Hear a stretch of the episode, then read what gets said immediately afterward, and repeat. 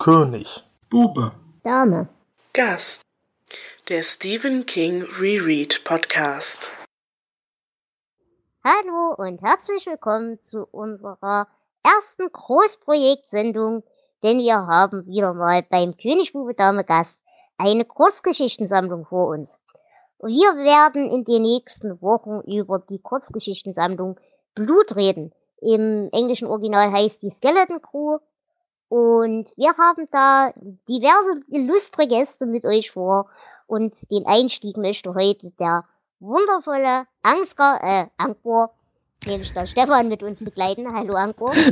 Hallo Dela. Es ist sehr schön, dass du da bist. Auch schön, dass Sie da sind, ist natürlich beim wundervollen Flo. Hallo Flo. Hallo. Und beim wundervollen Jonas. Hallo Jonas. Hallo Dela. Ja, und es ist natürlich auch wunderschön, dass ihr da seid, liebe Hörerschaft. Wir freuen uns immer wieder, dass ihr uns auch bei den Großprojekten treu bleibt. Und bevor wir richtig in die Sache starten, würde ich vorschlagen, äh, Stefan, stell dich doch mal ein bisschen vor. Man kennt deine Stimme ja sicherlich über diverse Formate, aber du hast ja in der letzten Zeit auch viel Neues wieder in die Hand genommen. Hallo, mein Name ist Troy McLuhan und Sie dem Moment. Äh, mh, ja, ähm, ich bin der Stefan, ähm, Angbo 3D auf Twitter, manchmal auch Ansgar 3D, wenn ich äh, irgendwie Tontechnik bei irgendwelchen ähm, chaosnahen Veranstaltungen mache. Ähm, ansonsten, ja, woher kennt man mich? Man kennt mich vielleicht äh, aus dem Sunday Morning Cast, ähm, den ich noch mit äh, drei anderen sehr, sehr tollen Menschen zusammen machen darf und das jeden Sonntag live und beziehungsweise dann ab Mittwoch, glaube ich, ist äh, Veröffentlichung das Ganze dann eben auch auf Konserve. Und ansonsten habe ich jetzt eben zusammen mit dem Sven ähm, ein neues Projekt, das nennt sich Wassenkrach und äh, da unterhalten wir uns über Metal. Also Musikrichtung. Die erste Episode ist jetzt gerade frisch raus, die ist gestern rausgekommen, die also erste richtig offizielle. Ähm, und in der haben wir uns äh, mit dem Thema Metal-Konzerte äh, beschäftigt. Mhm, sehr schön. An dieser Stelle natürlich ganz lieben Gruß an den Sunday Morning. Ich glaube, wir sind hier in diesem Cast die absolute, wir sind quasi der Fan-Podcast des Sunday Morning. Denn ich glaube, wir sind alle drei Stammhörer. Und regelmäßig auch alle drei im Chat äh, zu finden. Mhm. Wenn ich denn es schaffe, um die Zeit mal die Augen aufzubringen. Ja, und ihr wart ja auch äh, äh, quasi auf der Ultras äh, Bank auf dem Podstock direkt vor der Bühne vertreten. Genau. Und wir grüßen natürlich auch die Hörerinnen-Couch. Bevor wir ähm, richtig in die Geschichten einsteigen, wir werden heute anfangen mit der Formit, beziehungsweise die Ballade von der flexiblen Kugel. Und Flo, du hast uns doch da zum Einstieg in Blut bestimmt was vorbereitet. Ja, natürlich. Aber erst möchte ich noch sagen, äh, Stefan ist ja nicht ganz ein ganz Unbekannter für unseren Podcast. Das Denn ist richtig. ja, er war zwar noch nie wirklich zu Gast, aber er hat die Technik gemacht äh, bei unserer legendären 2017er Podstock-Folge, Mhm. die nach wie vor ähm, auch noch den Rekord hält für die am schlechtesten bewertete Geschichte. Mal gucken, Und ob die wir das beste. Bewertung daran war das Gesicht von Stefan, als er dann doch äh, rapide an Farbe verlor. Das war sehr schön. Komm, so schlimm fand ich das jetzt an der Stelle gar nicht. Nein, wir hätten das mit dem äh, Stift in dem Loch in der Stirn nicht nachspielen sollen. Okay, das äh, vor allem das Loch dann erst in meinen Kopf und äh, das hat dann schon wehgetan. Warum ich das erwähne, ist nämlich, ähm, diese Geschichte hat eine Verbindung zu Skeleton Crew. Also Stel Skeleton Crew ist Stephen Kings zweite Kurzgeschichtensammlung, erschienen 1985 und die wird uns für diese und die nächsten sechs Folgen beschäftigen. Also das ist wirklich ein Großprojekt. Ähm, ursprünglich hatte er den Titel Night Moves geplant, das wurde dann geändert und das Buch erschien auch ursprünglich in einer auf nur 1000 Exemplare limitierten Ausgabe. Und in dieser Edition gab es neben den regulären 19 Kurzgeschichten, den zwei Gedichten und der einen Novelle auch noch zusätzlich die Erzählung Die Offenbarung der Becker Paulson. Also unsere Podstock 2017 Episode. Die Novelle aus diesem Buch, Der Nebel, haben wir auch bereits 2017 besprochen. Im Rahmen der Apokalypse. Die könnt ihr auch nachhören schon. Und jetzt äh, widmen wir uns halt den restlichen Geschichten. Die Geschichten dieser Sammlung sind aus den Jahren 1968 bis 1983 und sind in diversen Science-Fiction und auch in Herrenmagazinen erschienen. In Deutschland sind die Geschichten aufgeteilt in drei verschiedene Bücher erschienen, im Morgengrauen, der Faunit und der Gesang der Toten und erst zehn Jahre später, 1996, in einem gesammelten Band als Blut. Die Bandbreite dieser Geschichten ist äh, etwas weiter gefasst und teilweise auch persönlicher als in Nachtschicht. Und die Sammlung wurde dafür gelobt, dass man Kings Reifungsprozess in diesen Erzählungen erkennen konnte. Ob wir das auch so sehen, das werden wir in den nächsten Wochen, glaube ich, ausgiebig besprechen. Wir beginnen heute mit der Geschichte Die Ballade von der flexiblen Kugel, die auch unter dem Namen Der Phonit bekannt ist. Diese Geschichte ist äh, 1984 im Magazine of Fantasy and Science Fiction erschienen und äh, war ein Jahr später sogar für den World Fantasy Award als kurz, beste Kurzgeschichte nominiert. In Deutschland ist sie außerdem noch in zwei Heine-Jahresbänden erschienen, und zwar 1986 und 1990. Und Jonas erzählt uns jetzt, worum es in dieser Geschichte geht. Wir haben hier wieder mal eine Geschichte in einer Geschichte. Die Rahmenhandlung ist, äh, ein Schriftsteller, sein Agent und ein Redakteur sowie die Frauen der erst zwei Erstgenannten sitzen nach einem Grillabend in gemütlicher Runde zusammen. Und der Redakteur Henry gibt die Hauptgeschichte zum Besten. Er wollte einmal eine Kurzgeschichte des Bestseller-Autors Rack Thorpe in seinem Magazin veröffentlichen und stand deswegen in Briefwechsel mit eben jenem. Thorpe wirkte anfangs etwas exzentrisch, er lebte auch sehr zurückgezogen und nach und nach kommt heraus, dass er an ein in seiner Schreibmaschine lebendes Wesen, einen sogenannten Fornit, glaubt. Das, dieser Fornit, äh, der inspiriert ihn durch ja, eine Art Zauberstaub, Fornus genannt, zu seiner, der, also dieser Zauberstaub inspiriert ihn zu seiner Schreiberei. Henry lässt sich auf dieses Spiel ein, lässt sich ein bisschen von der Idee anstecken und im Zusammenhang, im Zusammenspiel mit seinem zunehmenden Alkoholkonsum entwickelt sich aus die, ja, da, da entwickelt sich eine Abwärtsspirale des Wahnsinns. Äh, die endet dann letztendlich damit, dass Rack den erst den Sohn seiner Putzfrau, dann sich selbst erschießt und Henry kommt nur knapp, äh, erlebt nur knapp einen Autounfall, den er im Suff gebaut hat.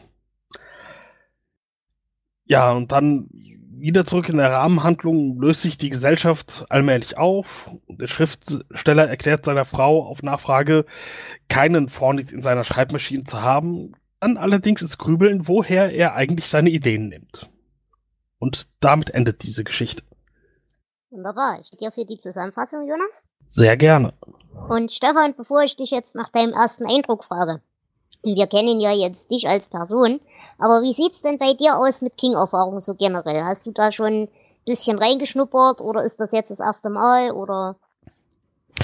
Ähm, ich muss ja sagen, dass gerade äh, die Ballade der flexiblen Kugel zu benutzen äh, als Einstieg sehr, sehr lustig ist, weil äh, das auch so ein bisschen die Idee war, hier bei euch mal mitzumachen weil ich glaube, ich hatte mich im Anschluss an die Aufnahme auf dem Podstock dann noch mit Flo unterhalten oder mit dir, ich weiß es nicht mehr ganz genau.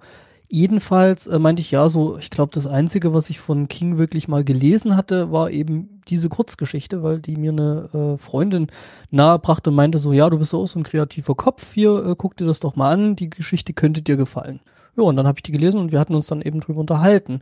Ansonsten King lesen ist tatsächlich bei mir nicht so. Es sind mehr so die Filme, von denen ich ein paar. Oh, armer Mensch. Naja, ich weiß, ich weiß.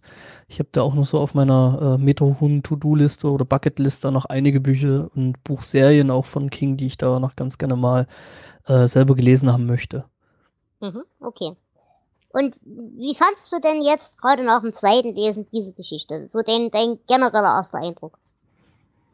Mm, ich fand die durchaus interessant. Im Großen und Ganzen ähm, das Abgleiten des äh, Redakteurs halt in seinen eigenen Wahnsinn war halt doch, finde ich, gut beschrieben und irgendwie nett beschrieben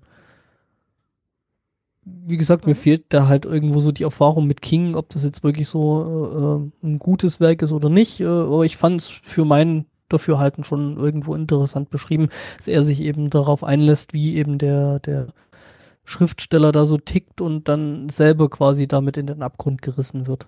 Mhm, okay. Jonas, wie sieht's denn bei dir aus?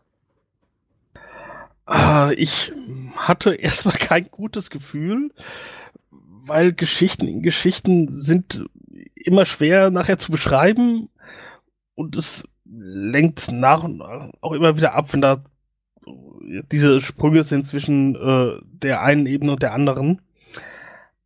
Aber so im Nachhinein betrachtet, die Geschichte an sich, die erzählt wird, die ist schön.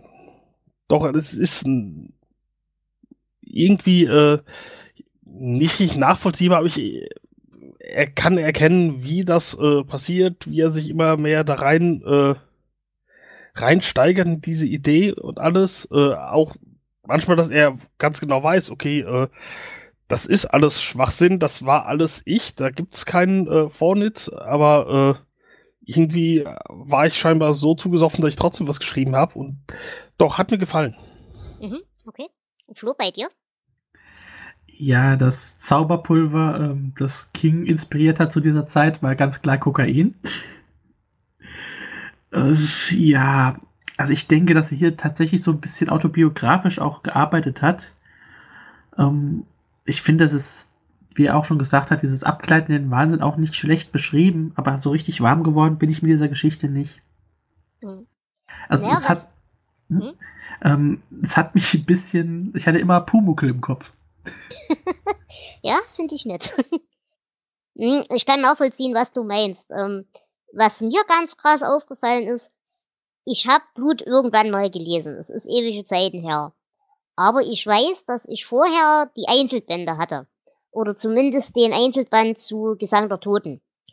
Und an den Formid zum Beispiel kann ich mich als Geschichte ehrlich gesagt überhaupt nicht erinnern. Ich weiß, dass ich den irgendwann mal gelesen haben muss, aber er hat definitiv damals zumindest keinen Eindruck auf mich gemacht. Und ich fand es jetzt beim zweiten Lesen nett und hübsch und auch mal eine kreative Idee. Aber so richtig ganz warm geworden bin ich damit auch nicht. Ähm, ich würde sagen, wir reden jetzt so ein bisschen im Detail drüber. Wie immer bei den Kurzgeschichten auf die Charaktere direkt im Detail gehen wir nicht ein, das lohnt sich nicht. Sondern wir reden einfach so, wie uns da gerade die Ideen kommen, äh, global drüber, würde ich vorschlagen. Und du hast ja gerade schon angesprochen, Flo, diese ähm, biografische Seite des Ganzen. Und King hat ja auch hier wieder eine kleine Anmerkung zur Geschichte gemacht. Und die möchte ich an dieser Stelle mal kurz vorlesen. Und meine Muse entleerte wieder ihre magischen Eingeweide auf meinem Kopf. Ich weiß, wie es schlimm sich wird, aber es ist der beste Vergleich, der mir einfällt. Anrüchig oder nicht, und glauben Sie mir, ich würde diesem kleinen Fronit Kaviar füttern, wenn er ihn denn wollte. Also das muss ich sagen, äh, ich glaube wirklich, King schreibt ja öfters mal aus blanker Langeweile und weil ihm im Koksrausch nichts Besseres einfällt. Aber ich denke, diese, diese Verzweiflung, dieser, dieser fremdbestimmten Kreativität oder dass man so zweifelt, wie viel da von, einem selbst kommt, ich glaube, das kennt jeder Mensch, der in der einen oder anderen Form kreativ tätig ist. Ja, das glaube ich auf jeden Fall. Du hast halt hin und wieder dann eben so Tage, da läuft's halt einfach und äh, du bist hinterher dann selber darüber erstaunt, was da eigentlich bei rausgekommen ist. Äh, und kannst dir das teilweise dann gar nicht immer so richtig erklären. Und was ich halt wirklich an der Geschichte schön fand, auch ich hatte meine Probleme mit dem Stil, also mit diesem, mit diesem Hin- und Herwechseln und Geschichte in der Geschichte.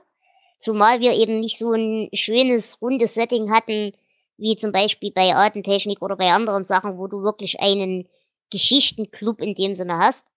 Ähm, aber die Geschichte in der Geschichte, die fand ich ziemlich toll. Eben genau dieses, dieses Abgleiten in den Wahnsinn, dass sich immer mehr zur Spirale entwickelt, das fand ich eigentlich voll cool. Habt ihr euch denn da auch so ein bisschen wiedererkannt? Es ging ja auch viel äh, um diese Thematik. Der Wahnsinn ist relativ nah zu greifen eigentlich für uns alle egal wie fest wir im Leben stehen. Mm, nee, ich glaube an, an einem Punkt, dass ich das jetzt irgendwie auf mich beziehen könnte, war ich bisher noch nicht. Aber ich bin auch nicht kreativ tätig, das ist vielleicht gut so. Ich glaube, du bist auch der normalste von uns. Und das heißt einiges. Nein, also mir persönlich ging das so, ich erwische mich ja selber dabei. Ich mache ja viel so Häkelzeugs und Gedöns. Und ganz ehrlich, ich bin der letzte Stümper auf Erden. Ich kann nichts. Und dann mehr oder weniger sitzt du da so auf deinem Sofa, hörst deine drei Podcasts und auf einmal ist dir so ein fertiges Ding aus der Lade gefallen. Und da denkst du dir wirklich stellweise auch manchmal, das hat, das war doch nicht ich. Also dieses, dieses Gefühl der, das, der Fremdbestimmtheit, das kenne ich sehr gut. Und ich glaube, diese Theorie, dass der Wahnsinn bei Menschen immer so ein bisschen eingebaut ist und sehr nah greifbar ist, die würde ich auch, ohne nachzudenken, komplett unterschreiben. Bloß wir haben halt bis jetzt das Glück gehabt, dass er noch nicht durchgebrochen ist. Stimme ich dir voll und ganz zu. Also ich glaube auch, dass der Wahnsinn äh, bei allen ganz tief, äh, gar nicht so tief unter der Oberfläche hängt. Ja, wie gesagt, also ich kenne das Ganze eben wirklich aus dem Kreativsein und ähm, eben auch kreativ arbeiten.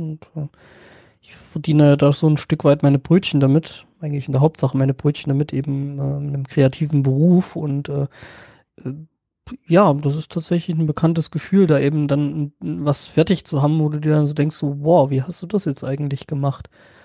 Ähm, die Kunst dabei ist dann irgendwo irgendwann zu wissen, wie du das gemacht hast und das dann eben äh, irgendwo replizierbar zu machen und das dann eben auch auf andere Projekte zu übertragen. Mhm. Ich, ich denke auch, dass Kreativität wirklich ein äh, gutes Ablassventil dafür ist. Mhm. Dass man sonst, wenn man den Fornus äh, nur durch die Nase zieht, irgendwann komplett durchdreht. ja, das muss irgendwie wieder raus, das Zeug, ne? Metaphorisch gesprochen natürlich. Du hast. Mhm. Nee, aber also ich kenne das tatsächlich auch dann, äh, das eben als, als Ventil zu benutzen. Ähm, eben zum Beispiel durch Schreiben von Liedtexten und äh, Musik machen. Von daher kann ich das schon irgendwo ein Stück weit gut nachvollziehen. Naja, und die zweite Frage ist halt, inwiefern man als kreativer Mensch wahrscheinlich sogar noch anfälliger dafür ist. Weil, wie Holgi schon sagte, wer bereit ist, den einen Dreck zu glauben, glaubt auch alles andere. Mhm. Und ich befürchte, wenn du ein kreativer Mensch bist, hast du es auch wesentlich leichter, dir ein geschlossenes Weltbild selbst zu zimmern, wenn du einen Ausgangspunkt hast, der vielleicht sogar relativ klein ist. Oh. Was ich allerdings hier an der Geschichte so schön fand, wir kennen ja alle diese ganze Geschichte mit den Musen und diese schöne poetische Umschreibung von, äh, es hat uns ein göttliches, halbgöttliches Wesen geküsst, deswegen haben wir jetzt Inspiration und so weiter. Und das aber zu ersetzen durch so ein, deswegen fand ich uns den Pumuckl-Vergleich so niedlich, Flo, durch so ein ja doch eigentlich profanes, koboldhaftes Wesen, äh, das auch nur essen und schlafen und vielleicht im besten Fall mal ficken will. Das fand ich drollig, das fand ich echt gut. Also ich glaube, ich hätte lieber einen Fornit als eine personengebundene Muse. Ja, die sind, glaube ich, auch pflegeleichter. Da ja. legst du ein bisschen geräucherte Wurst hin und vielleicht, also im Zweifelsfall ein bisschen Senf dazu soll wohl ganz gut funktionieren. Oder wenn sie auf was Süßes stehen, ne? Ja. Kippst das Ganze, Ganze in deine, in deine Schreibmaschine. Gut, das wird vielleicht heute mit äh, Computern nicht mehr ganz so gut funktionieren. Die sind ja da teilweise schon ein bisschen anfällig, was so Krümelkram angeht, aber Genau, da braucht man halt die wasserdichten Tastaturen oder so. Das geht schon. Ja, wie, wie ging euch das denn mit dem Fornit selber? Fandet ihr den... Ich, ich muss sagen, als er dann erschossen wird, ich habe voll Mitleid gehabt mit dem armen kleinen Kerl. Boah. Den gab's nicht. ich bin da anderer Meinung. Ich bin wirklich voll der Überzeugung, ich meine, wir haben doch alle als Kinder irgendwie einen Teddybär gehabt, den wir total personifiziert haben. Oder eine Puppe, die wir gefüttert haben oder was weiß ich was. Ich bin da tatsächlich der festen Überzeugung, dass wir unsere Realität schaffen durch das, was wir denken und sprechen und sagen und tun und machen. Und ich sag mal so, wenn es das Ritual jetzt ein Keks vor die Schreibmaschine zu legen, auch wenn das mit einer Wahnvorstellung verbunden ist, aber wenn das dir hilft, einen kreativen Prozess anzuregen oder zu, zu beibehalten, dann ist das ja trotzdem ein spürbarer Effekt. Ich glaube, das ist zwar im Prinzip dieselbe Diskussion wie mit Globody, aber ja, weiß nicht. Es hat vielleicht einen spürbaren Effekt, aber dadurch hast du trotzdem kein lebendes, dich inspirierendes Wesen in deiner Schreibmaschine. Aber warum nicht? Ich hätte gern eins. Weil Physik. nee. Immer musst du so doof sein. Ja. Ich, ver ich, verstehe aber, was du meinst mit ähm, äh, der Macht der Worte. Dass wir uns die Welt so schaffen, wie sie uns passt. Nur natürlich ist, äh, wenn man sich etwas schafft, das einem hilft, weitere Geschichten zu erfinden, das ist irgendwie so ein Teufelskreis. Deswegen glaube ich, dass das eher noch mehr in den äh, Wahnsinn führt als ähm, Das auf jeden Fall. ja, als Also du Kobold bist- in der Schreibmaschine. Also du bist halt Auto und äh, schreibst das Zeug einfach runter, was dir da so einfällt und äh, im Zweifelsfall bist du dann halt ähm, ja nett erfolgreich damit. Dann ist das ja vielleicht nicht unbedingt was Schlechtes und du hast da dann eben dein Ventil gefunden, wo du äh, mit dem ganzen Wahnsinn dann eben hin kannst, was äh, ich aus Erfahrung sagen kann, ähm, dann doch ganz gut funktioniert. Hm. Das dachte Rack auch und dann erschießt er den Sohn der Putzfrau. Ich habe keine Putzfrau. Noch nicht. Du wohnst doch noch nicht so zurückgezogen. Das ist richtig. Ich wohne in einer Großstadt, also das hilft vielleicht dann auch ganz gut. Naja, und das zweite Ding finde ich halt, was auch noch relevant ist, ähm, man begibt sich ja auch irgendwie in ein Abhängigkeitsverhältnis zu seiner eigenen Wahnvorstellung. Und dann ist das, glaube ich, nachvollziehbar, dass sich das so zu einer Spirale wirklich hochdreht, wie es hier halt auch wirklich beschrieben wird. Da hätte ich ja an der Stelle tatsächlich mal äh, so ein bisschen eine Frage an das Expertenteam, also quasi an euch. Ähm, wie lang war da King zu der Zeit eigentlich schon erfolgreich gewesen, als er das geschrieben hat? Ähm, also die Geschichte ist von 84, das heißt, man kann sagen, 15, 20 Jahre hat er da schon. Okay. Wann war denn Carrie? 74, also 74. zehn Jahre nach Zehn seinem Jahre, Durchbruch. Okay. Weil, also das ist tatsächlich so, also das ist, äh, Flo, du hattest ja vorhin gemeint, so von wegen so ein bisschen äh, autobiografisch und ähm, ich kann mir das schon vorstellen, dass wenn du jetzt so ein Auto bist, der quasi ein junger Auto vielleicht noch, der dann quasi so gerade den großen Durchbruch hat, äh, du willst natürlich nicht, dass das dann wieder weggeht. Äh, du hast da Aufmerksamkeit, du hast da Reichweite, du verdienst dein Geld damit äh, und dann stehst du natürlich vor der riesengroßen Aufgabe, äh, das nächste Werk zu schaffen, was dann im Zweifelsfall äh, mindestens gleich gut, wenn nicht noch besser sein soll. Und das ist natürlich ein ziemlich großer Druck, der da auch auf so einem Auto lastet. Hm. Und an der Stelle würde ich sagen, kann ich gleich mal ein Zitat einstreuen, das ich sehr schön fand. Ähm, ich glaube, das kommt dann auch von dem Verleger. Du zerbrichst dir vielleicht den Kopf über langfristige Lösungen. Ich versichere dir, die gibt es nicht. Alle Wunden sind tödlich. Nimm, was dir gegeben wird. Manchmal wird der Strick etwas gelockert, aber er hat immer ein Ende. Na und? Freu dich, wenn er gelockert wird und verschwende keine Zeit darauf, den Sturz zu verfluchen. Ein dankbares Herz weiß, dass wir letztlich alle baumeln. Und den fand ich schön, gerade eben in Anbetracht dieser, ja, dieses Erfolgsdrucks und dieser Verlustangst. Das war, äh, Bellis war der Ja, genau, des Redakteurs. Genau.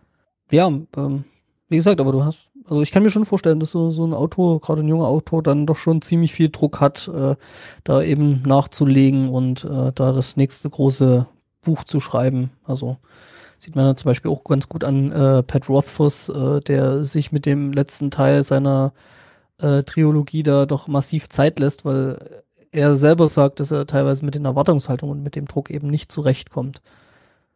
Und wenn du sowieso jemand bist, der ähm, ja sehr mit Abhängigkeiten zu tun hat, dann ist dieser Druck ist ja auch äh, wie eine Droge. Also der Erfolg ist wie eine Droge auf dich und deswegen wird der Druck noch höher. Und King hat ja gerade von Anfang der 80er bis Mitte der 80er sehr viel Probleme mit Alkohol und Drogen. Ähm, ich würde sagen, dass Erfolg auch dann noch eine Rolle gespielt hat. Mhm, auf jeden Fall.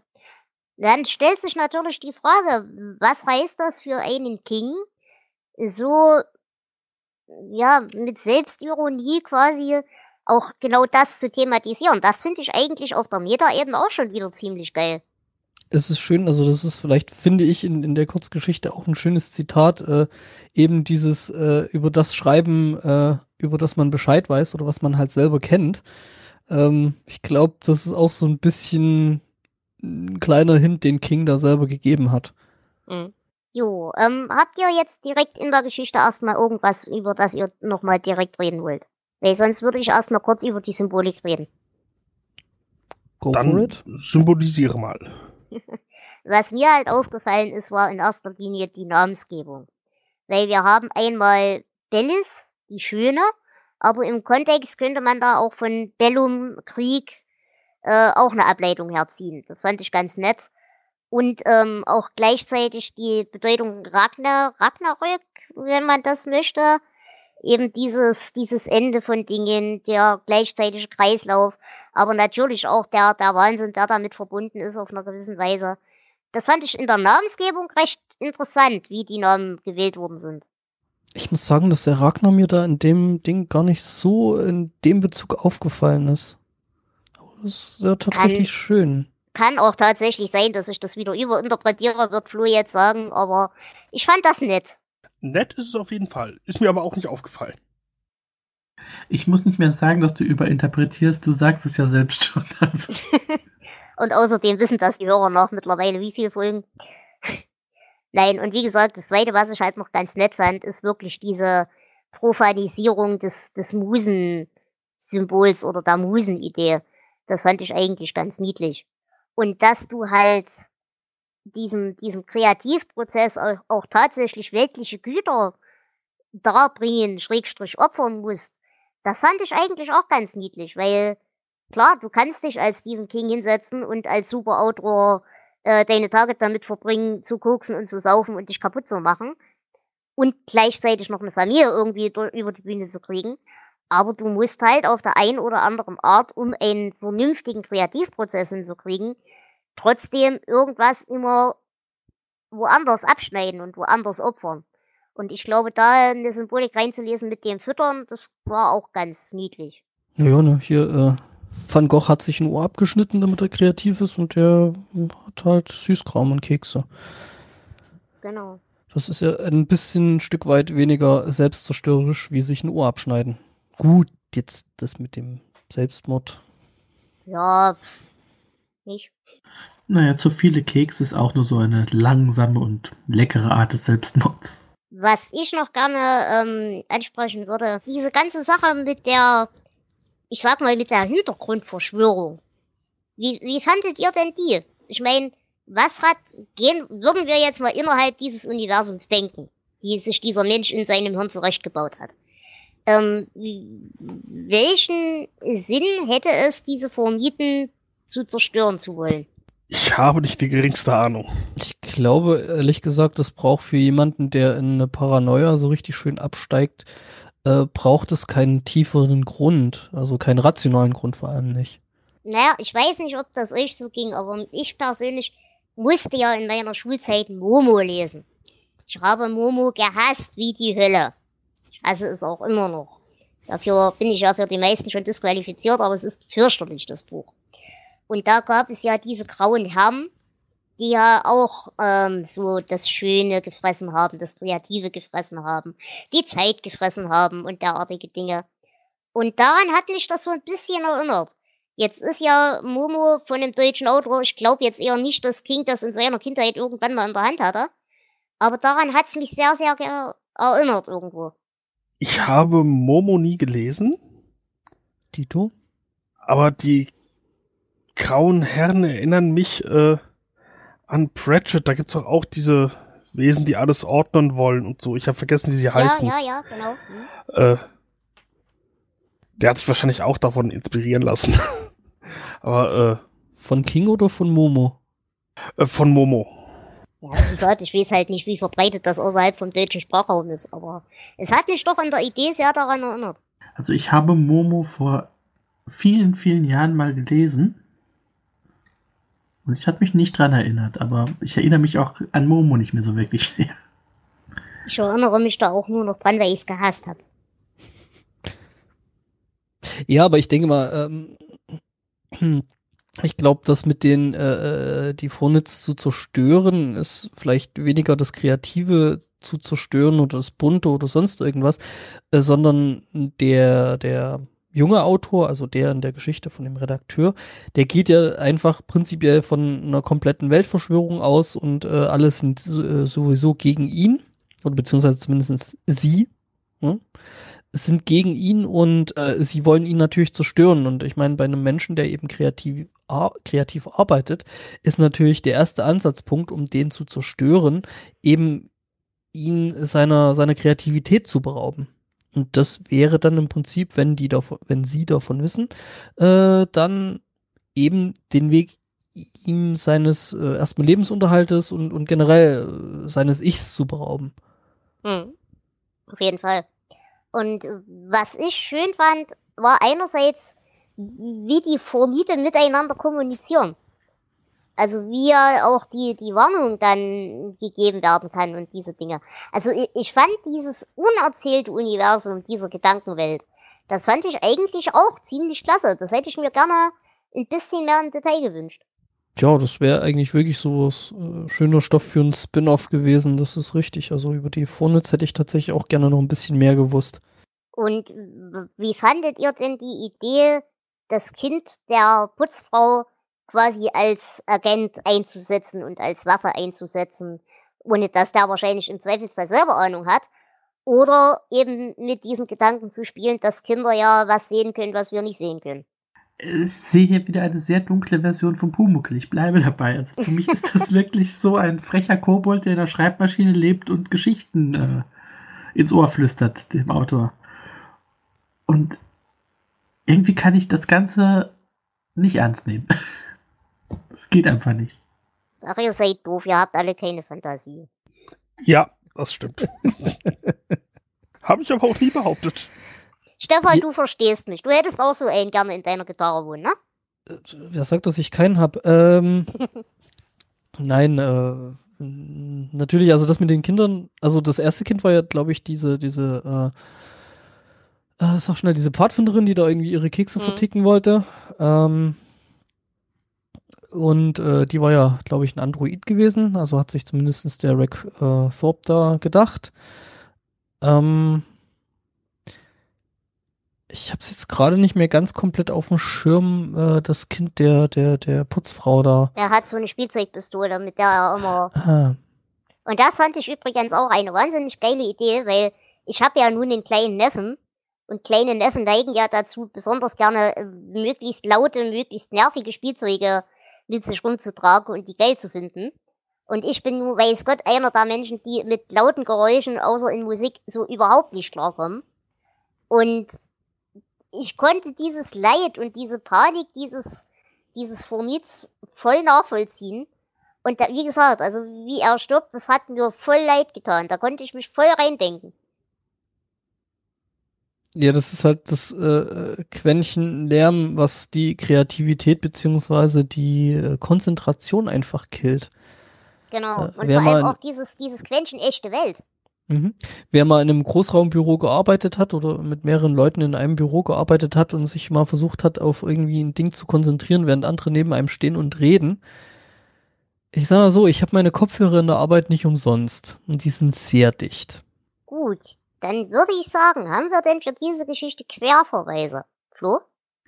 Äh, ja, wir besuchen nämlich wieder eine Bar, die unserem Lieblingsmafiosi gehört, Richard Ginelli, das Four Fathers.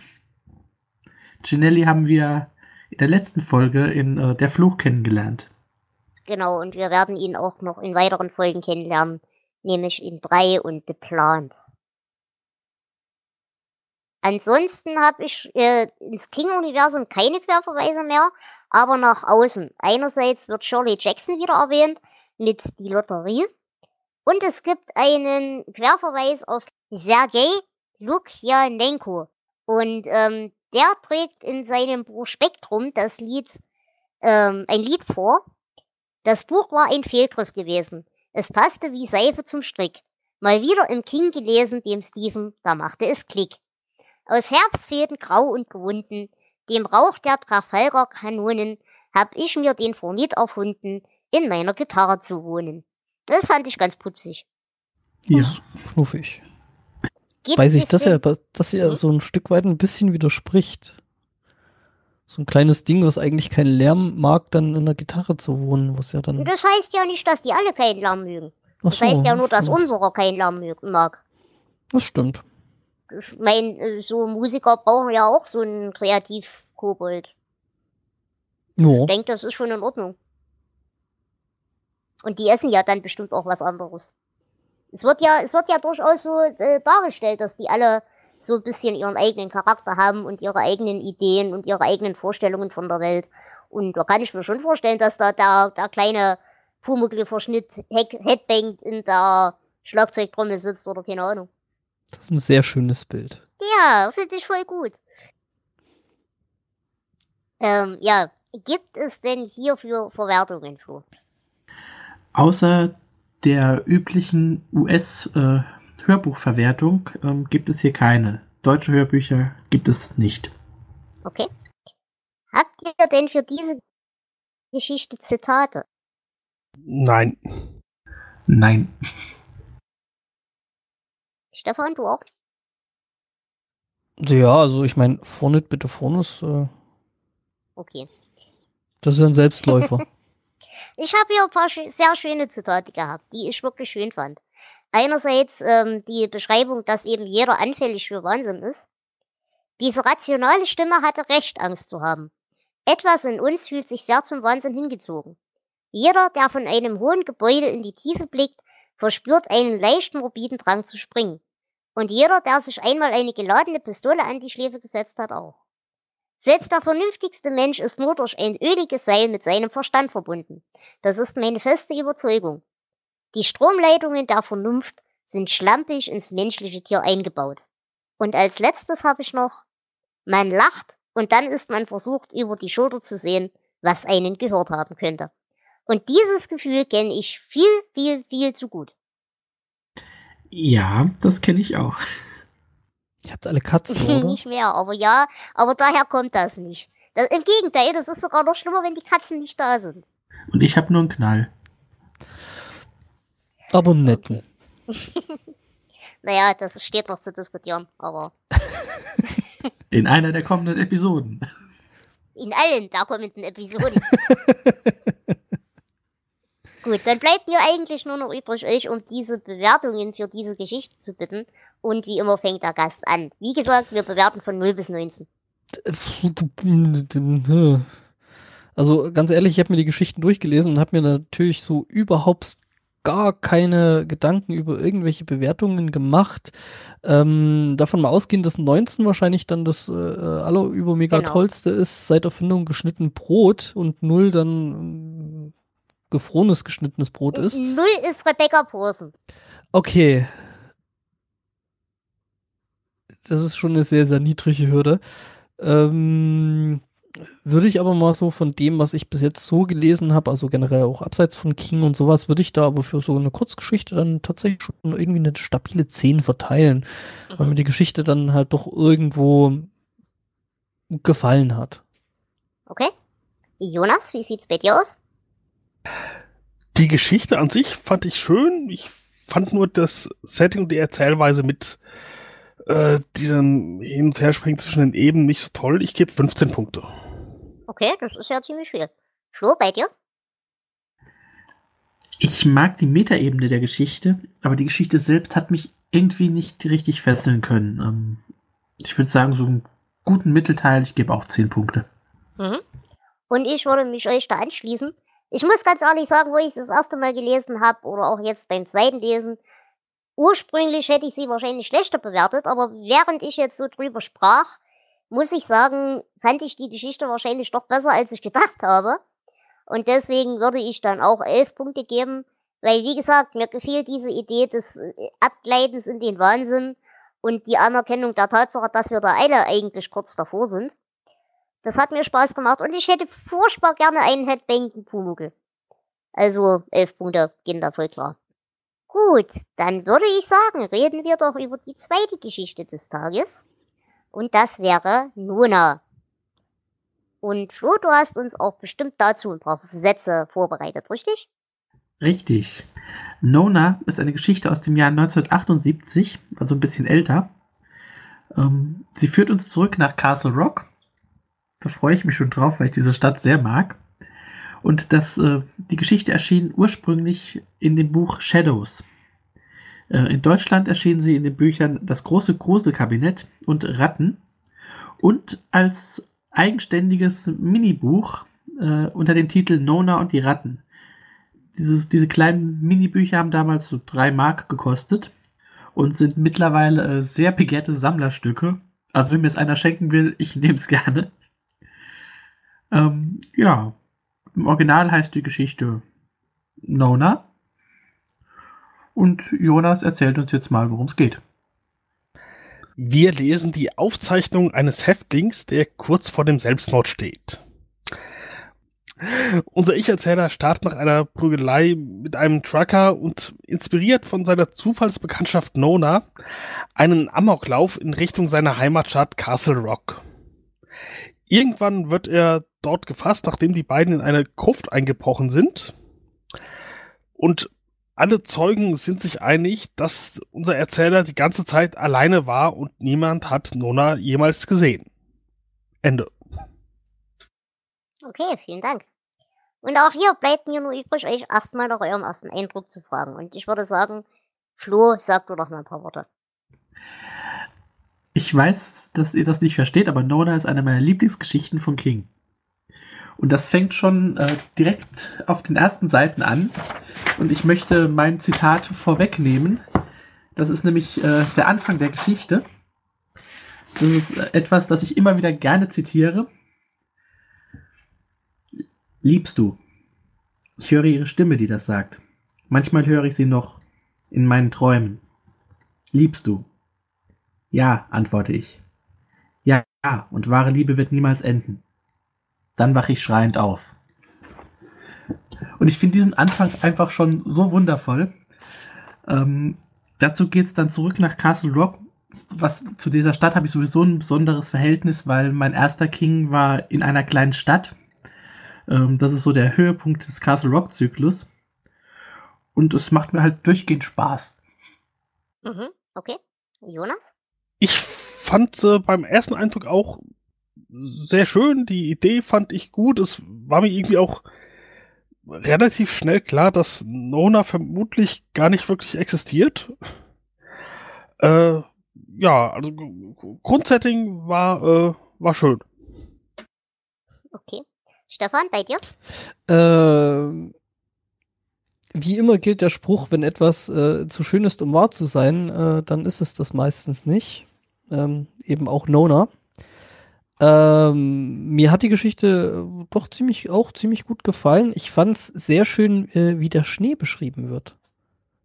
Hm, okay. Hm, ich habe mit der Geschichte dasselbe Problem wie gerade eben in der vorhergehenden. Ich weiß, ich habe die irgendwann mal gelesen. Ich weiß, sie hat keinen Eindruck hinterlassen. Und auch jetzt, nachdem es auch schon wieder ein bisschen her ist, dass ich die das zweite Mal gelesen habe, äh, es hat wenig Eindruck bei mir hinterlassen. Ich fand sie nicht schlecht, aber irgendwie hat es mich nicht gepackt und nicht so richtig berührt. Und ich hab halt nicht wie Flo diese Liebe zu Castle Rock. Da fehlt mir irgendwie was, aber ja, ansonsten hat mich halt wieder gestört. Das war wieder so eine klassische King-Geschichte, dass die Frauenfiguren wieder nur die Verderbtheit und die Verderber der Männer sind. Ja, aber ist es so, wenn Nona gar keine wirkliche Person ist? Naja, normalerweise bilden sich das die Kerle ja auch ein. Also von daher, ob die nur. Du verstehst schon, was ich sagen will. Ich verstehe, ich wollte dich nur provozieren. Also ist bei King also wirklich schon so ein Ding, dass äh, Frauen quasi immer äh, der Schoß allen Übels sind. Sie, ja, es, es wird nicht unbedingt besser, drücken wir es so aus. Okay. Also um. sie sind entweder, sie sind entweder lästiges Beiwerk, so quengelnd und nervig und zu nichts in der Lage. Oder sie sind der Quell allen Übels. Ähm, ich möchte ja widersprechen mit dem, es wird nicht besser, in den 90ern wird es besser. Aber wir sind noch in einer Phase, in der das tatsächlich so ist. Ich möchte dich daran erinnern, wie King das Problem löst, wie er Frauen eine wichtige Reihe, äh, eine, eine wichtige Handlung gibt und einen wichtigen Teil darin, die Männergruppe wieder zusammenzuschweißen in welcher. Funktion das passiert. Ich sag, das sind 90er. 80er. Ist besser, ja. Nun. Ähm, aber ich muss ganz ehrlich sagen, diese, diese Wahnvorstellung, wenn wir sie denn als solche betrachten möchten, von Nona, die Beschreibung von ihr und wie sie auch dargestellt wird, die fand ich richtig klasse. Das hat für mich so, ähm, ja, so, so, die, ihr kennt ja diese, diese komischen Gothic-Poster, da so Victoria, was weiß ich was, wie sie heißt, und so der Schnee, die rabenschwarzen Haare und das Böse, das von ihr irgendwo ausstrahlt, aber gleichzeitig das Anziehende. Also beschrieben fand ich sie ziemlich cool. Ich finde auch die ganze Atmosphäre, zumindest in der ersten Hälfte der Geschichte, ziemlich gut. Ich bin so der Meinung, in der zweiten Hälfte fällt das ein bisschen ab. Aber auch gerade diese, diese Schneelandschaften, wie das alles beschrieben ist, äh, das hat schon, ist schon stimmungsvoll. Das hat viel Schönes. Das ist richtig. Ich glaube, ich weiß auch, also ich habe eine Vermutung, was es für dich in der zweiten Hälfte gekillt hat, weil das tatsächlich so ein Punkt ist, an dem ich mich dann während des Lesens dann auch irgendwie so ein bisschen dran gestört habe. Ich weiß nicht, ob ich da jetzt schon so vorgreifen ja, kann, aber das, äh, äh, also es ist tatsächlich so ein Punkt, der, der mich dann an der an der Geschichte so ein bisschen äh, äh, gestört hat, waren immer wieder diese 100.000, also es war ja eh schon eine Rückblende, weil äh, ne, der Typ im Knast, der sich ins Eck bringt, ähm, der schreibt ja, also es ist quasi alles eh schon eine Rückblende und dann hast du nochmal eine Rückblende in der Rückblende, wo er dann auf seine Kindheit und Jugend, das äh, war bis zu dem Punkt, wo er irgendwie diese eine Trulla da irgendwie in dem Jugendclub äh, ganz cool fand und die ihn scheinbar auch so ein bisschen, aber einen Freund hat und bla. Bis dahin war das alles noch okay, aber dann hat es halt irgendwie so viel Überhand genommen und so viel Gewicht genommen. Ähm, das äh, Mhm. fand ich dann irgendwie äh, an vielen Stellen dann einfach hölzern, um da eben nochmal, keine Ahnung, der Sache mit der Erde oder sonst irgendwas dann eben nochmal mehr Sinn zu geben und das halt ein bisschen krampfhaft und hölzern. Ja, das, das Problem wird bei King auch äh, eher schlimmer als besser, wenn er dann über in großen Romanen über 20 Seiten erzählt, was dem Schwibschwager der Putzfrau der Nachbarin mal passiert ist. Du, ich habe ich hab Tolkien gelesen, also äh, ne, bin bin there done that. Ja, da kam mal weniger Putzfrauen drin vor, glaube ich. Das ist richtig, aber dafür Trolle und äh, Gandalfs, Gandalfs Putzfrau, entschuldigt mich, ich muss kurz. Ja, äh, hier, nee, aber, ähm, aber Tolkien, Tolkien, Tolkien äh, neigt ja auch da Ja. so ein bisschen dazu, äh, quasi jeden Stein auf dem Weg dann noch seine eigene Geschichte zuzuschreiben. Ich habe da ja grundsätzlich nichts dagegen, wenn man jedem Stein und jedem Schmetterling eine eigene Geschichte gibt. Es müsste halt bloß zweifelsfrei auch mal eine vernünftige Geschichte sein. Und das ist es halt leider in 90% der Fälle nicht. Weder bei Tolkien noch bei King. Und King bildet sich ja gerne mal ein, er wäre Tolkien. Das hatten wir ja schon öfters mal.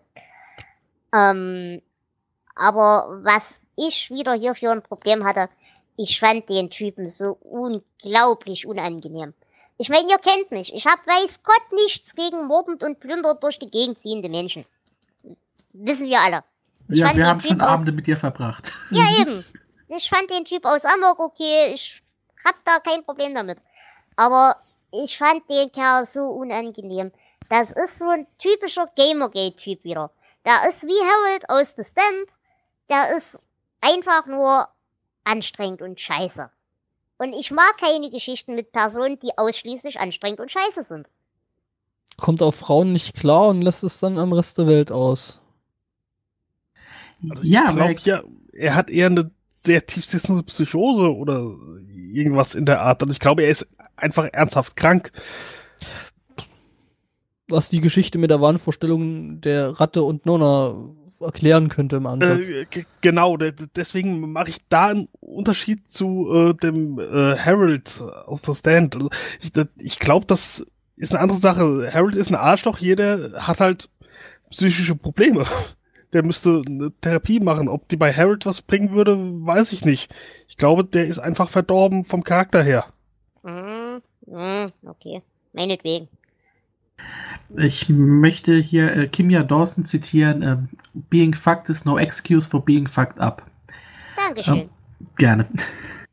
Ja, ähm, was ich halt um das Problem, was ich mit dem Typen habe, egal jetzt erstmal, ob das krankhaft ist oder ob das einfach nur ein Depp ist, ähm, möchte ich mal ein Zitat anbringen. Ich bekam ein wenig Angst vor Mädchen. Nicht einmal so sehr vor jenen, bei denen ich impotent war, sondern vor jenen, mit denen ich es machen konnte. Die stimmten mich unbehaglich. Ich fragte mich ständig, wo sie wohl die scharfe Axt versteckt haben mochten und wann sie auf mich herabsausen würde.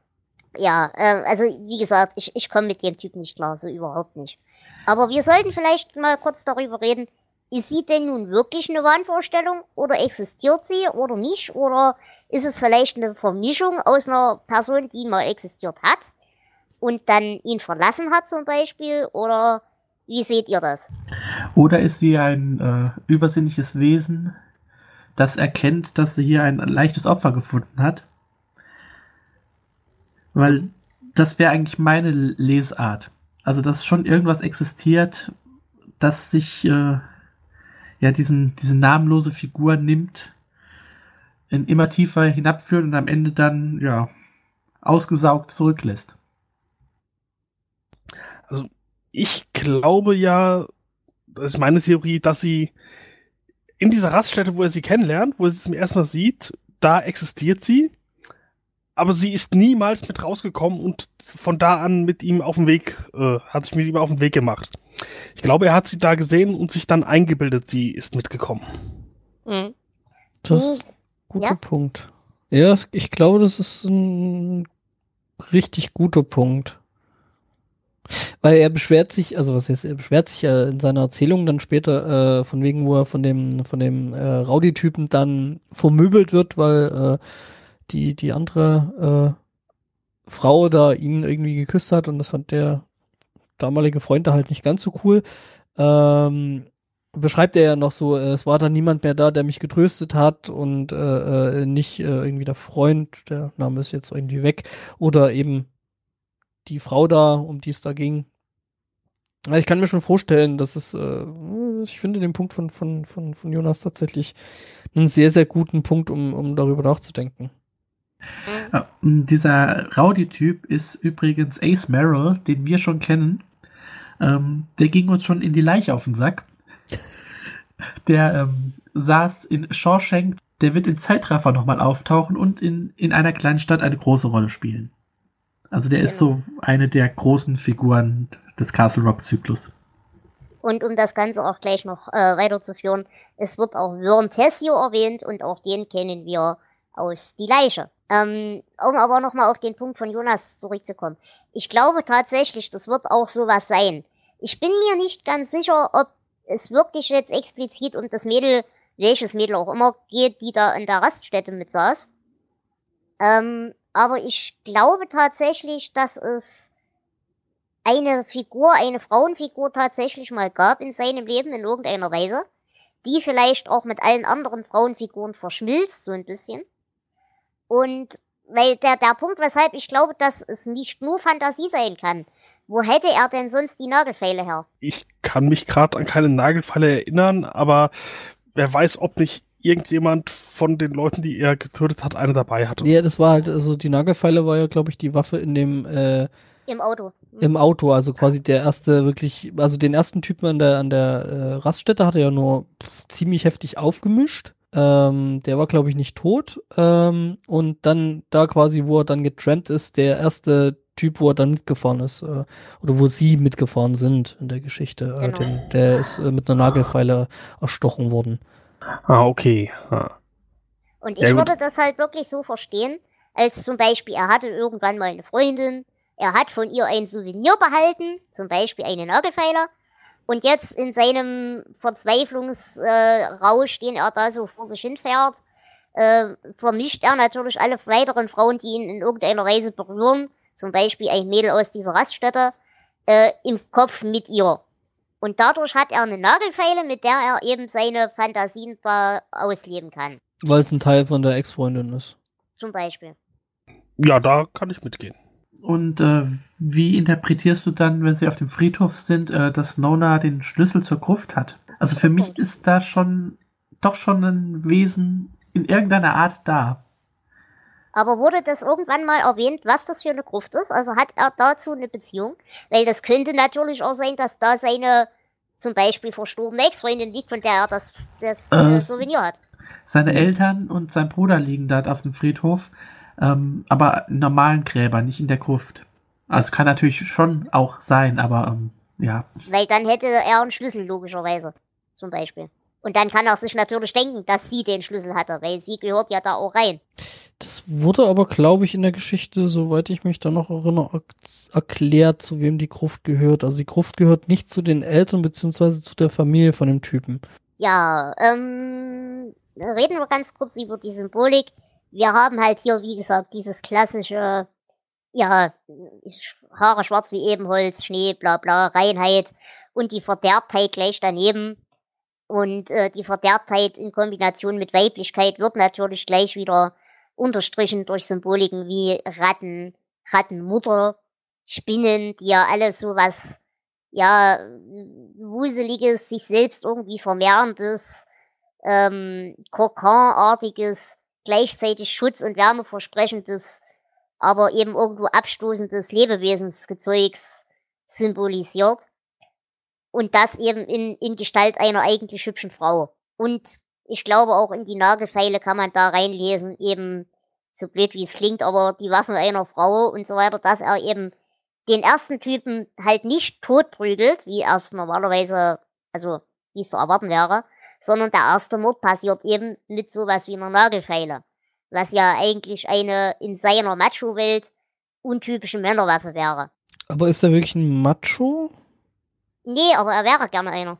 Das stimmt. Ja, ansonsten habe ich zur Symbolik jetzt hier auch nicht viel gefunden. Aber wie gesagt, diese, diese klassischen Verderbtheit assoziierten Lebewesen, Ratten, Spinnen und so weiter und Frauen, ähm, das ist halt hier wieder das Obligatorische, was er ja gerne mal macht. Und auch ähm, diese Schneesymbolik, die wir auch schon öfter hatten, am Anfang noch drin ein bisschen. Genau. Romantik, Kälte, aber gleichzeitig Entfremdung, Reinheit, der ganze Blödsinn. Gut, gibt es denn zu dieser Geschichte Verwertungen? Auch wieder nur das englischsprachige Hörbuch und äh, sonst nichts. Habt ihr denn außer den genannten noch irgendwelche Querverbindungen gefunden? Ich nicht. Na gut, die Romane des Castle Rock Zyklus haben wir jetzt aufgezählt und ansonsten äh, wird durch genannte Orte halt ein äh, bisschen Verbindung hergestellt, aber nicht mehr direkt aus der Geschichte raus. Ja, ich fand durch die ganze Rattensymbolik gab's, das ist vielleicht eine leichte Verbindung zu Brennen muss Salem. Mhm. Oder zu äh, Spätschicht. Da hatten wir ja auch die Ratten. Genau, Stimmt, genau. Sagen. Habt ihr denn hierfür auch Zitate? Natürlich nicht. Der Flo hat ja schon geliefert. Mehr habe ich auch nicht. okay, Stefan, hast du eins? Ähm, nicht so richtig, nicht so wirklich, nee. okay. Ähm, ich habe zwei. Meine Lebensgeschichte in fünf Sätzen. Ich glaube, ich war deprimiert. Und der zweite, eine Zeit lang war es Liebe. Dann war es so etwas wie Liebe. Dann war es aus. Sehr schön. Ja. Gut. Dann würde ich sagen, gebt mir doch mal eure Bewertungen. Und Flo, du fängst an. Also ich glaube, man hat schon rausgehört, dass ich diese Geschichte sehr mag. Ähm, für mich zählt sie zu den besten Kurzgeschichten von King. Und ich gebe hier ohne schlechtes Gewissen 17 Punkte. Okay, das ist heftig. Ähm, Stefan, wie sieht's bei dir aus? Also ich habe es ja äh, eingangs schon erwähnt, äh, dass ich hier und da mit diesen vielen, vielen Rückblenden nicht ganz so wirklich, äh, dass mir die, ein, die, die haben mich einfach stellenweise rausgerissen. Und ähm, deswegen würde ich mal sagen, also wenn ich dem Phone von irgendwie eine 10 gegeben habe, also dann würde ich da wahrscheinlich maximal bei einer 7,5 bis 8 rauskommen. 7 hm, oder 8? Äh, dann eher eine 8. Okay. Jonas, bei dir? Ja, wie ich schon sagte, ich fand die Grundidee mit dieser Frau, die vielleicht existiert, vielleicht nicht, die fand ich schön. War eine nette Idee, aber wie Stefan schon sagte, die, die Erzählstruktur mit den Rückblenden und allem, das hat genervt. Und im Endeffekt war sie mir einfach zu kurz. Man hätte viel mehr draus machen können. Deswegen gebe ich auch nur die acht Punkte. Mhm. Und ich würde mich da euch anschließen. Ich komme dann bei sieben Punkten raus. Denn ja, es ist einfach nichts Bleibendes hängen geblieben. Ich fand die Bildsprache hübsch, aber das war's dann auch schon. Ähm, ganz kurz bevor wir zur nächsten Geschichte überleiten, möchte ich noch erwähnen, eine Verbindung gibt's noch, die geht allerdings nicht nach außen, sondern innerhalb von Blut wird über diese Schlüsselfrage liebst du noch die eine oder andere Geschichte bestritten werden. Aber das werdet ihr in den nächsten Wochen rausfinden. Da kommen wir noch genauer dazu, ja. Gut, dann kommen wir doch zur letzten, ich nenne es mal Geschichte dieses Tages, nämlich Paranoid, ein Gesang. Und Flo, du hast auch dafür bestimmt ein paar Sätze. Ähm, nicht viele.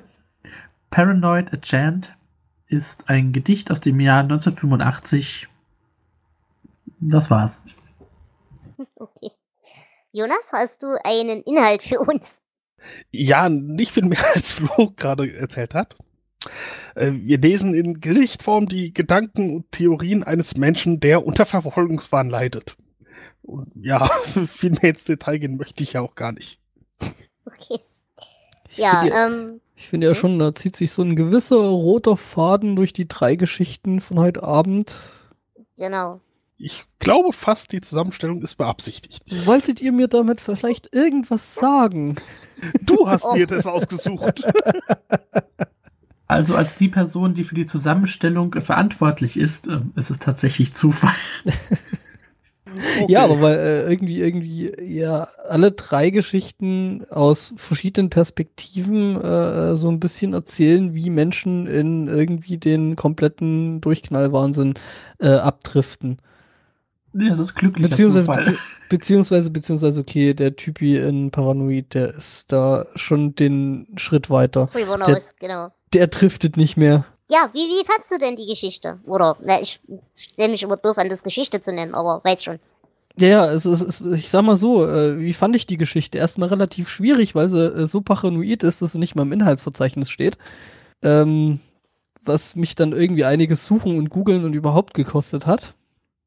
Danach fand ich die Geschichte, oder beziehungsweise das Gedicht tatsächlich äh, gar nicht mal schlecht. Äh, und ich habe mich stellenweise gefragt, ob man da nicht irgendwie einen Liedtext draus zimmern könnte. Mhm. Also bei der Gesamtausgabe von Blut steht sie im Inhaltsverzeichnis. Ähm, dass sie bei den Einzelnen nicht drin steht, ist natürlich ein sehr lustiger Fehler. Ich, Ich, ich glaube, das hat was mit dem E-Book und der Formatierung zu tun.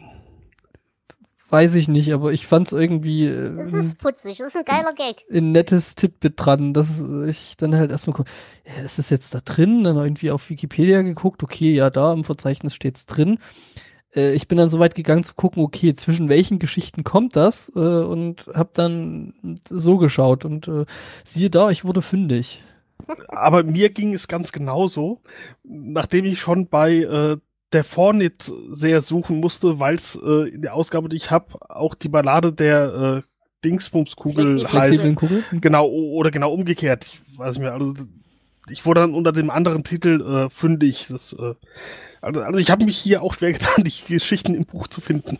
Ich muss jetzt gerade mal gucken. Ich glaube tatsächlich, dass ich beim Fonet genau das gleiche Problem hatte, weil ich das ganze Ding nämlich eben unter dem Namen äh, die Ballade der flexiblen Kugel kannte und äh, erstmal gucken muss, ja, wie heißt denn das eigentlich noch?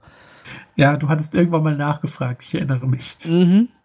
Genau, äh, wobei es, nee, hier, hier drin steht es tatsächlich äh, als die Ballade der flexiblen Kugel. Ja, ähm, Flo, wie stehst du denn zu diesem Gesang? Hm, Ich gestehe, ich bin nicht so der große Fan von Gedichten. Und äh, ja, gelesen, okay. Das nächste bitte. Jonas? Es ist total abgedreht. Mehr kann ich nicht sagen. Jetzt wundert's mich, dass du nicht anfängst zu fuchteln, weil es fragmentarisch ist. Es ist Lyrik, da, da rede ich nicht drüber. Damit kann ich nichts anfangen. okay. Nein, ich muss sagen, ich hatte da Spaß dran. Für mich Mhm. hatte das Gedicht echt einen schönen Fluss, weil eben auch dieser, dieser Kontrast dieser Spirale so cool war. Ich meine, es steigert sich halt, obwohl es schon hoch anfängt, ja durchaus ziemlich krass. So von erstmal den allgemeinen Verschwörungstheorien, die man so kennt, zu, äh, dass da auf einmal Leute im Klosett sitzen und horchen. Also die Spirale fand ich geil. Mhm. Aber Das- mit dem, mit dem Stil habe ich wahnsinnige Probleme gehabt. Ich muss ja sagen, dass ich äh, mit der Art und Weise, solche Kurzgeschichten zu erzählen, ja schon irgendwo so ein bisschen Erfahrung habe, weil ich halt hin und wieder mal Liedtexte schreibe. Und da hast du natürlich nicht irgendwie 15 oder, oder 20 oder 25 Seiten Zeit, da irgendwie eine Geschichte aufzubauen und dann äh, eben äh, fertig zu erzählen, sondern du musst da halt relativ schnell zum Punkt kommen. Und äh, von daher fand ich das echt gut. Hm. Ach was, Lieder unter 10 Minuten sind doch kein Metal. Da gibt's Speed- und Thrash-Metal-Bands, die sind da komplett anderer Meinung. Das singt man schneller. Mhm. Ja, da spielst du einfach schneller, dann ist das nur noch halb so lang. Nein, aber ich bin dann halt tatsächlich auch eher so das Team von langen, nicht unbedingt Balladen, aber langen epischen Dingen. Und mit der Form habe ich echt meine Probleme gehabt. Ich bin kein Lyrikmensch, nie gewesen.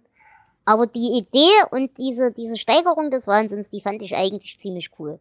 Und ich muss auch ganz ehrlich sagen, auch wenn die Auswahl der Folgen jetzt Zufall war, aber die Zusammenstellung und das Ganze vielleicht sogar als nicht unbedingt eine Geschichte, aber als so Einblick in eine Gedankenwelt zu lesen, als mhm. solches fand ich es auch ganz nett. Ja, doch, tatsächlich. Also, wie ich vorhin schon sagte, ich war der Meinung, ihr hättet da eine tiefere Intention damit.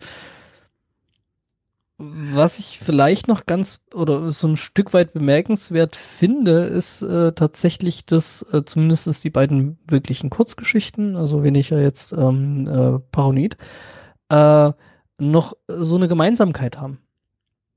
Mhm. Und das ist, äh, also ist mir als bemerkenswer bemerkenswerter Punkt aufgefallen, ähm, dass die als Aufmacher beide so einen kurzen, prägnanten Satz bringen. Also es ist ja. Nona, es ist liebst du. Und in äh, äh, die Ballade der flexiblen Kugel ist es halt Fundet bitte Phonus. Und das ist halt so eine kleine, weiß ich nicht, vielleicht zufällig, aber irgendwie so eine kleine Gemeinsamkeit, die mir aufgefallen ist. Naja, und das gerade in Kontrast dazu, dass äh, wir das bei ähm, Paranoid ja gar nicht haben. Und ich glaube, genau dieses keinen wirklich klaren Gedanken mehr fassen zu können und auch keine prägnanten, einprägsamen Sätze mehr machen zu können, zeigt, glaube ich, für mich gerade im Kontrast mit den anderen Geschichten noch, wie weit drüber er schon ist. Mhm. Ich meine, die anderen haben ja zumindest noch so weit ein Selbstreflexionsvermögen, dass sie wenigstens, ja, ich sag mal so, einen geraden Satz zu Ende denken können. Auch wenn der Satz dann dämlich ist, aber er ist wenigstens in sich geschlossen. Naja, und das Ding ist, das Ding ist halt, dass du bei, bei Paranoid äh, bekommst du halt wirklich nur einen ganz, ganz, ganz winzigen Ausschnitt überhaupt äh, aus dem Ganzen. Genau. Also da ist, da ist nichts mehr Driften, da ist nichts mehr Entwicklung, sondern es ist halt, es ist wie es ist und äh, genauso wird es beschrieben. Ja, es ist, es ist eigentlich nur eine Aufzählung von Gedanken, äh, hm. Beobachtungen, Vermutungen und zwischendurch mal ein paar Drohungen drin. Jo. Das, äh, die, die Frage, die sich mir tatsächlich gestellt hat, so als äh, Mensch mit, äh, zumindest bilde ich mir das einem einigermaßen gesunden Gehirn und äh, einer halbwegs äh, gesunden Psyche, ähm, ich habe mich die ganze Zeit gefragt, was der Typ eigentlich wirklich gesehen hat, wo er halt dann angefangen hat, irgendwelchen Kram rein zu interpretieren. Ich wundere mich gerade, dass äh, bei diesem Satz die Hörerin-Couch nicht äh, gelacht hat. Ich hatte das Mikro gemutet. Die ist abgelenkt. Sie spricht von bewundernswerter Selbstdisziplin, also. Nein, aber tatsächlich, ähm, ja, ich glaube, man braucht gar nicht tatsächlich irgendein Auslöserereignis haben, um dann sein geschlossenes Weltbild da drum rumzubauen. Ja, nicht als, Aus nicht als Auslöser, sondern halt, äh, also klar, du baust dir natürlich dann irgendwie so äh, äh, hier Pipi Langstrumpf-mäßig, ich mal mir die Welt so, wie sie mir gefällt. Äh, oder eben nicht, aber halt, ne? Du baust dir halt dann einfach deine Welt, aber du gehst ja trotzdem durch eine gewisse Realität. Was du dann in die Realität rein äh, interpretierst, das ist dann der Punkt, wo der Wahnsinn anfängt. Richtig. Und da Und wir haben ja, wir haben ja gerade schon beim Vormit gelernt, nur weil du paranoid bist, heißt das nicht, dass sie nicht wirklich hinter dir her sind. ja, ähm, ich weiß ehrlich gesagt nicht, was ich großartig noch zu der Geschichte sagen soll oder zu dem Gedicht. Ich fand's nicht scheiße, wirklich nicht, aber es ist unglaublich schwer, das zu besprechen. Boah. Habt ihr denn hier irgendeine Symbolik reinlesen können? Ich, äh, es ist mir nicht gelungen, eben weil es kein abgeschlossener Gedanke ist irgendwie. Ähm, Symbolik weiß ich nicht, vielleicht nicht, aber ähm, es ist, glaube ich, eher ja so ein bisschen der paranoide Posterboy, wo halt irgendwie jede zu der Zeit irgendwo moderne Verschwörungstheorie drin ist. Genau, so irgendwie, sie hören mein Telefon ab, das FBI, CIA und da drüben habe ich irgendwie eine, eine schallgedämpfte Waffe gehört. Moment, wenn sie schallgedämpft war, wie hast du sie gehört? Ähm, und, und solche Geschichten, aber es ist halt äh, irgendwie so eine Mischung aus äh, äh, äh, Schlapphut und, und äh, Trenchcoat, äh, Spionenfilm und ähm, ja, eben diesen ganzen Verschwörungstheorien, die da halt irgendwie gerade zu der Zeit wahrscheinlich in gewesen sind. bin ich übrigens der Einzige, der bei den Closet-Rogern an den Mann in der Wand denken musste. Von nicht lustig. Oh, der Herr Riebmann. Genau. Übrigens, äh, die Serie auf äh, äh, Amazon kann ich sehr empfehlen. Haben wir uns neulich angeguckt. ist sehr, sehr gut. Ja, ähm, und ansonsten, was ich halt hier noch nett fand, wie gesagt, ähm, der Punkt ist halt, klar, wenn du dich in so eine Parano paranoide Spirale begibst, irgendwann fängt halt deine Umwelt und deine Mitmenschen an, sich von dir abzuwenden. Und dann hast du natürlich noch einen viel größeren ja, Punkt, die selbst darin bestätigt zu fühlen, dass die dir irgendwas kaputt machen und so. Also das fand ich als Gedanken auch ganz interessant. Aber wie gesagt, richtige, richtige Symbolik oder sowas konnte ich da jetzt auch nicht reinlesen. Von daher. Gibt es denn hierfür Verwertungen? Das würde mich ja mal interessieren. Du wirst lachen, das Gedicht wurde 2001 als Dollar Baby verfilmt. Die haben wirklich Sonn offen, oder? Ich habe es leider äh, nicht entdecken können so auf die Schnelle, aber ähm, ja. Ich fühlte mich ja stellenweise, also ich weiß nicht, ob es wirklich, also es ist wahrscheinlich nicht wirklich eine, eine, eine, Verwertung von dem Ganzen, aber ich fühlte mich doch stellenweise sehr an A Beautiful Mind äh, erinnert. Mhm. Ja, doch, schon so ein bisschen. Mhm. Anderes Setting vielleicht ein bisschen, so mit äh, Zweiter Weltkrieg und äh, bla, aber so im Groben. Mhm.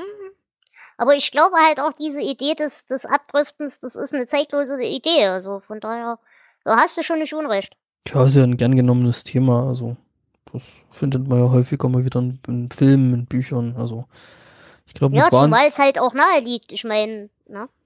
Wir haben es ja schon erwähnt, der Abgrund ist nicht weit weg. Mhm. Gut. Ähm, gibt's denn hier Querverbindungen, Flo? Ich habe keine gefunden. Ich auch nicht. Ich habe eine ganz abstruse. Dann sprich. Weil diese äh, schwarzen Regenmäntel, die erwähnt werden, die erinnern an Frank Dodd aus Dead Zone, der auch in einem schwarzen Regenmantel gemordet hat und auch da drin sich erschossen hat. Ja, ja, okay. Ich lasse es Ja, ganz abstrus. Aber also, wenn es jetzt Männer in äh, gelben Mänteln wären, hätte ich es Dann würde ich auch zucken. Genau. Ja. Na gut. Nein, lass es durchgehen. Ist in Ordnung. Gerade da wir ja in den anderen Geschichten auch wieder die Castle Rock Verbindung hatten, kann man das vielleicht sogar akzeptieren. Dann noch eine Frage an euch vielleicht, mhm. so zur Geschichte oder beziehungsweise zu dem Ding selber.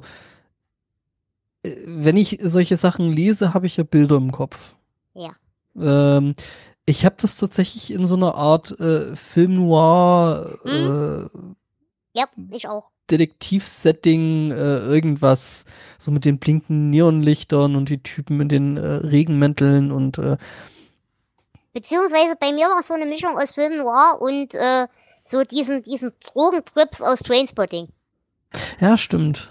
Ähm, bei mir war es auch ein Film, und zwar Maniac aus den späten 70ern.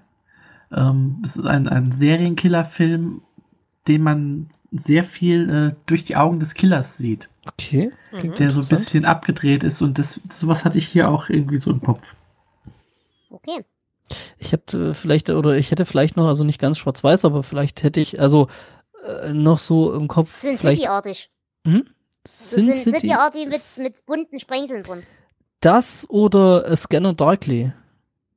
Hm? Hm? Ja. So ein bisschen, da gab es noch einen anderen, gab es noch so einen französischen Film, aber da komme ich gerade so ums Verrecken nicht auf den Namen. Aber gut, äh, ist ja hier ein äh, ne, Literatur-Podcast und geht nicht um Filme. Ja, Manchmal. Oh, es, oh, ich wusste gar nicht, dass es Scanner deutlich von Philipp K. Dick ist, aber das äh, ist ein netter Fakt. Egal, ich mache okay. Google wieder zu. Gut, dann äh, bleibt mir eigentlich, weil nach Zitaten brauche ich euch, glaube ich, bei der Sache nicht fragen. Wohle.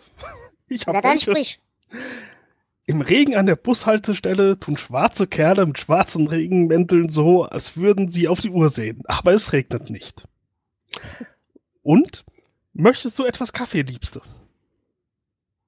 Ja, gerne. Wie ist dein Zitat? Nun gut, ich bedanke mich. Dann, lieber Stefan, sag uns doch, wie du das Ding bewerten würdest von 0 bis 19. Oh, ah, puh, schwierig. Äh, wie gesagt, ich war generell auf Bewertungen nicht äh, äh, eingestellt, aber dem Fakt geschuldet, dass ich äh, direkt dran gedacht habe, da irgendwie einen Liedtext draus zu machen oder draus zu fummeln oder zumindest das Thema aufzunehmen. Mein Paranoid hat ja noch niemand gemacht in der Metal-Szene. Ähm, würde ich mal prinzipiell da schon mindestens eine 12. Nein, ich muss ja, ich darf nicht sagen, also ich würde mal sagen eine 13, eine stabile. Okay. Flo, wie sieht's bei dir aus? Ah, die Idee ist gut, aber durch die Gedichtform komme ich überhaupt nicht rein. Ähm, das kann mich überhaupt nicht packen. Aber für doch diese sehr abstrakte Umsetzung ähm, gebe ich immerhin noch fünf Punkte. Okay. Ich würde dann ja, sagen wir sechs Punkte geben. Ich habe Spaß dran gehabt, mir gefiel die Idee, aber die Form ist fürchterlich. Ich kann weder mit Fragmenten was anfangen in der Form, noch mit Lyrik, also sechs Punkte müssen reichen. Jonas, bei dir? Ich fand's furchtbar wir durch die, diese äh, einen der letzten äh, Absätze mit diesem äh, möchtest du noch etwas Kaffee Liebling hat dann mein Kopf wenigstens sich amüsieren können, dass ihr quasi das Ganze einer Bekanntschaft erzählt, die gerade bei ihm zu Besuch ist. Irgendwie, ich, ich habe dir da direkt irgendwie so, so ein Tinder-Date oder sowas vorgestellt, die ihn besucht. Äh, äh, das hat dann ein bisschen, ganz kleines bisschen äh, rausgerissen, dass ich zwei Punkte gebe. Gut, dann müsste es das eigentlich für diese erste Folge zu Blut auch gewesen sein. Und wie gesagt, es werden noch viele, viele Folgen dazu folgen. Äh, insgesamt, wie gesagt, wird das Ganze sich über sieben Folgen erstrecken. Das heißt, ihr habt noch sechs vor euch. Und wenn wir gut sind, werden wir es schaffen, die in wöchentlichen Rhythmus rauszuhauen. Bis das soweit ist, bedanke ich mich schon mal bei unserer Hörerschaft, dass ihr diese Folge mit uns durchgehalten habt. Ich bedanke mich außerdem ganz herzlich beim Stefan. Es war wundervoll, dass du da warst. Ich habe mich sehr drauf gefreut und äh, der Plan stand ja schon diverse Monde. Und ich bedanke mich natürlich auch beim Flo. Immer wieder gerne. Und selbstverständlich auch beim Jonas. Ja, danke. Hat Spaß gemacht. Der übrigens in diesem Podcast den hässlichsten Job hat, weil gerade solche Geschichten wie Paranoid zusammenzufassen, stelle ich mir gruselig vor. Da bin ich froh, dass ich nur den Schnitt mache. Ähm, Ansonsten, liebe Hörerschaft, ihr könnt gerne mit uns interagieren, wenn ihr das möchtet. Ihr könnt euch jederzeit auf ein Buch oder eine Kurzgeschichte, einen Roman oder was auch immer ihr möchtet wünschen und melden. Ähm, ihr findet unsere Leseliste auf unserer Homepage. Wir verlinken die natürlich auch wieder. Und wenn ihr mitmachen wollt, dann meldet euch einfach bei uns über die üblichen Kanäle. Wir haben Twitter, wir haben Mastodon, wir haben aber auch einen E-Mail-Account, den ihr gerne benutzen könnt. Und dann fuchtelt ihr einfach, ich möchte gerne die und die Geschichte lesen. Ihr braucht nichts weiter dazu, ihr braucht nur ein Mikrofon oder irgendwas Vergleichbares, in das ihr reinreden könnt. Und Skype oder Teamspeak. Äh, wenn ihr die Bücher nicht habt, die ihr besprechen wollt, dann ist das auch kein Problem, dann sagt uns rechtzeitig Bescheid. Wir würden uns dann darum kümmern, dass ihr mit der entsprechenden Quellenlage versorgt seid. Und äh, wenn ihr was zu den Geschichten sagen wollt, aber aus irgendwelchen Gründen nicht hier bei uns im Podcast auftreten wollt, schreibt uns. Äh, wir nehmen eure Meinung gerne mit auf, wenn wir die Geschichten besprechen. Genau. Und damit bleibt mir nur, euch eine wundervolle Woche zu wünschen. Lasst es euch gut gehen. Lasst euch nicht von eurem Vormit bescheißen. Und passt gut auf euch auf. Versucht bei Verstand zu bleiben. Ciao, eure Dela. Tschüss. Ciao. Tschüss.